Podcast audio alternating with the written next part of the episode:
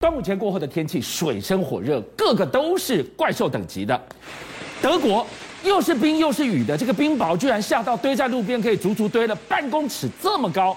而在台湾，白沙屯妈祖刚刚绕境回来，要进行开炉，居然创下了建庙一百五十九年来的首度淹水。极端天气制造出来的能源危机，才是今天晚上我们最该担心的。为什么彭博提出这样的强烈警告？全球这个夏天都要提防全球跳电呢？哎，没有错，我知道最近台湾人都非常非常的不舒服，天天下雨啊。到底很多人都问下雨下到什么程度？我跟大家讲，其实整个华南地区都在下雨。比如我们现在看这个画面，这个画面是江西的画面。江西它下雨下到什么程度？因为现在整个江西下雨，大概是处于这个江西的南方左右。那在这个赣州呢？你看这个空拍图可以很明显看到，它大概降雨都至少有一。一层楼左右，因为它平均降雨量大概两百多毫米，两百多毫米稍微有点概念的时候，就说不要像人家中国，在台湾任何一个县市都可能会下雨啊。为什么？因为水排不出去嘛。所以你看到江西这个暴雨状况，它已经你看这个这个这个这个很凶猛哎、欸。对，而且这原本你根本哎这个哎这旁边是道路还是河流？坦白讲，你根本分不出来。那个车子你看到没有？整个车子被灭顶，广西桂林起眼光，这是广西桂林的暴雨洪水。你看，我们看这空拍图，这一次原本是一个小商店街，那这小商店街呢，你看包含的这个古迹啊等等，全部都在整个水里面被泡沫。为什么呢？因为其实啊，坦白讲，除了广西桂林之外，漓江哎，广西去那边一定要去，对不对？全线封船呐、啊，全线封啦，就是漓江白手它的河道，可你下雨下到一个程度的时候，水漫过它的河道的时候，你顺着开可能会撞到旁边的房子，太危险了。对，所以全线封。那除了这个中国之外，广江西跟漓江之外呢，广东、广西、贵州、湖南、福建还有台湾这边，全部都在整个暴雨当中。台湾一定要给大家看这画面。白沙屯的拱天宫啊，哎，这个白沙屯拱天宫，如果大家有去过白沙屯就知道，我们都知道在通宵在海边，海边淹水是时有耳闻。那当时先民的智慧，我盖庙不可能盖在一个常常淹水地方嘛，是，所以它离海边是有一段距离的，而且地势也稍微高一点点。所以呢，一般来说，你看它建庙到现在一百六十多年了，对不对？啊一百五十九年都没有淹水。可是你看、哦、这次哦，刚绕境完嘛，回去要开炉的时候呢，忽然在晚上八点的时候下起了暴雨。那这个暴雨呢，你看所有的这个信徒，对不对？全部都涉水进庙，而且其实没有，不是没有清哦，他们当时就动员了非常非常多人，可以拿扫帚一直扫，一直扫，一直扫，想要赶快清水。我们常常就在讲说，妈祖哪出巡哦，他开始被惊到紧哦，会先下一场小雨，是把马路洗干净叫洗尘。人家说妈祖是雨神，但这么大的雨下到会淹水，一百五十九年来第一次哎。居家哥，我问你，妈祖保佑什么？风调雨顺嘛，国泰民安啊。对，所以说这些事情呢，其实对于很多信众，或者说很多的新闻都开始报道这件事情，但是没有办法。坦白讲，遇到极端气候，妈祖也不见得是有办法嘛。甚至来自德国，哎，德国这也很夸张。一般来说下冰雹，坦白讲时有耳闻，对不对？这是德国冰雹，我们都说这种冰雹就像鸡蛋一样大，打到你头上，保证你头破血流啊。可是问题是下冰雹不打紧，这冰雹下到多少？到五十公分厚的冰雹，你说哇，积成这个样子，一颗一颗冰雹跟鸡蛋大小，冰雹跟雪不一样哦。下雪下五十公分，你大概是十公斤块，可你下这种鸡蛋冰雹，下到地上多到五十公分，那等于是一个个砸会砸死人的身体。下多久下多狂，对，而且你车子停在旁边，已经不是被淹过，是整个被砸坏嘛。所以现在我们看到这个世界是极端气候，对不对？拍谁啦？加州给我热到四十度啊！什么还真的水深火热？对，这叫做水深火热。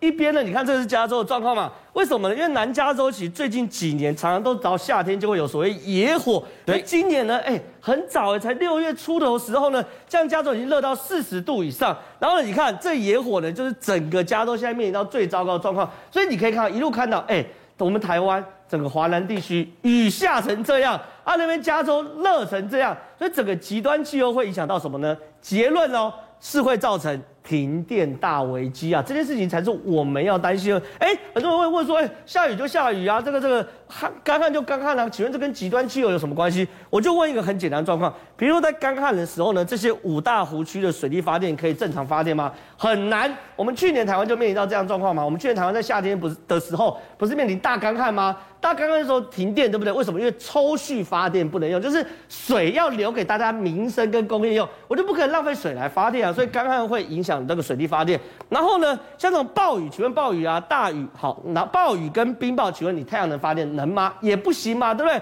所以现在啊，加州到五大湖区，彭博社认为这一亿人口会有断电危机。那印度不用说。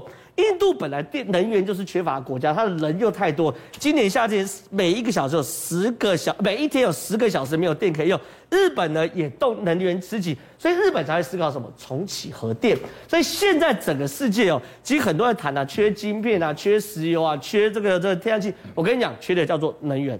所以你看到了极端气候最后演变出来，跟我们息息相关的是能源危机。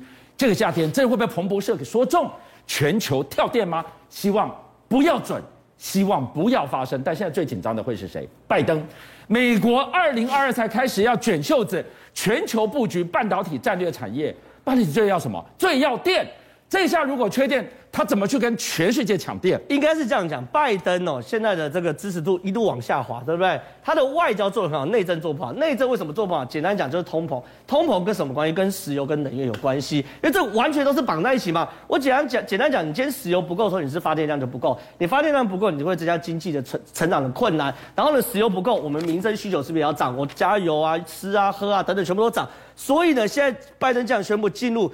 紧能源的紧急状态，美国哎，美国居然进入了能源紧急状态。我这两年看到一个新闻啊，加州加油一加仑竟然花到十块钱的美金，大概大概平均以台湾的比较有概念，在一公升要在八十块钱台币左右。哎，很难想象美国是能源大国，又有页岩油，又有天页岩油，又有天然气。可没办法，开始处于天然呃天然天然气跟石油不够的时候，开始做太阳能零组件，所以宣布呢，对于柬埔寨、马来西亚、泰国跟越南的太阳能组件豁免两年关税。简单讲，美国也要大步往新能源、往太阳能走。而且呢，听说现在状况，每期要找元晶跟联合再生，都是台湾的工厂，都做太阳能组件、太太太阳能。电池跟太阳能模组的，哎，要做什么？太阳能组件工艺。所以对于美国来说，现在呢，能源不够的时候，已经从一个民生问题提高到国家安全层次的问题。所以美国铺天盖地的去抢太阳能板，他要跟太阳来借电，说穿了就是得晶片得天下。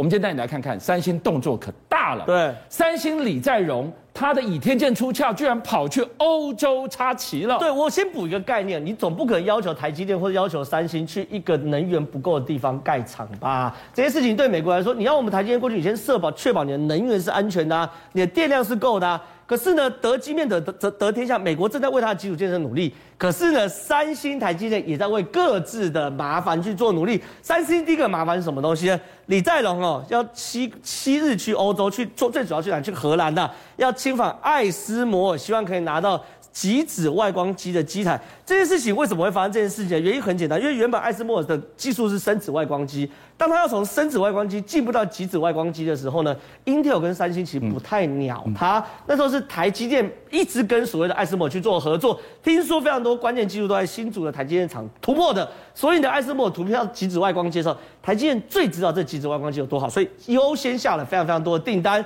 也借此跟爱斯摩培养很多的感情。所以大概来，现在爱斯摩十台。极紫外光机大概五台台积电拿走，剩下五台世界大家三星、Intel 大家来抢。所以李在镕也知道，我的技术再怎么好，我抢不到足量的 EUV，就是极紫外光机，我也没有办法获胜嘛。所以现在先去固装。另外呢，他还出大绝招，三星要去并并购恩智浦、英飞凌跟安某。哎，这件事就很重要喽。安某是现在超级电脑跟手机最主要的安某架构，对不对？一个架构是 X 八六，这 Intel 架构。安某架构就是 Apple，就是苹果现在使用的架构。那好，三星如果把安谋架构吃下来的话，它直接变成台积电的上家，因为它做 IC 设计的嘛。所以三星为了要把台积电吃下来，确实花了非常非常多的力气哦。哎，不讲不知道，看进去才发现，原来招招剑指台积电。你看，他去并购恩智浦，并购英飞凌，车电大厂，对，抢你的客户。再来，他要去并购安谋，我抢当你的上家。背后到底藏着什么样的阳谋跟阴谋呢？还记得吗？拜登去完美去韩国的第一个时间就是去三星的半导体厂看，对不对？拜登拜登一走，竟然传出新闻呢，三星要联手 Intel 去收购安谋啊！哎，三星是什么？韩国是 Intel 是什么？美国是安谋的上家是谁？是日本软银嘛？哦，所以新闻上的这个序列一拉出来，你就发现咋有这么准的？今天。拜登前脚才离开三星而已，后脚基辛格就来了，还离开日本，然后基辛格就来了，基辛格就来了，然后基辛格来的时候呢，就要跟这个三星联手，是。要收购日本软银的安谋，所以这些事情呢，美日韩某种程度，我不敢说一定针对台积电啦，但有没有一点希望把鸡蛋不要都放在台积电这个篮子的味道，这个味道也很浓嘛？台积电今天的股东会呢，很多投资人都在关注，相信大家记者会也读得非常仔细。但我们接下来告诉大家，一个在刘德英董事长讲稿之外，他没提出来的一个挑战在哪里？机会在哪里？招招剑指台积电而来，我们台积电怎么办？另外一个没提提出来挑战，当然就是土地跟能源还有人才这三个东西啊。因为呢，当然我们都希望台积电台积电可以跟留台湾，可有个最现实的，你单纯谈能源就好。再过几年内，全台湾生产的绿电不够台积电一家公司用，这是很现实的嘛。那所以呢，现在各个国家都抓住台积电这个软肋，希望台积电去这个收呃去那边设厂啊等等。日本已经抛出了橄榄枝，美国现在正在建厂，现在欧洲欧盟也抛出了橄榄枝。现在传出来，意大利的晚邮报竟然说什么呢？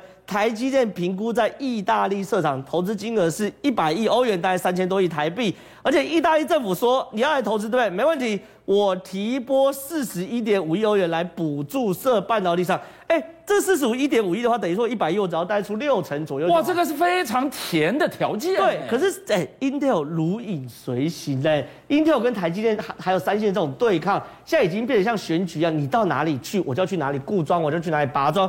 Intel 在三月已经宣布要在意大利投资四十五亿欧元的封测厂，所以现在整个半导体的大战哦，我觉得刚刚才开始。邀请您一起加入五七报新闻会员，跟俊相一起挖真相。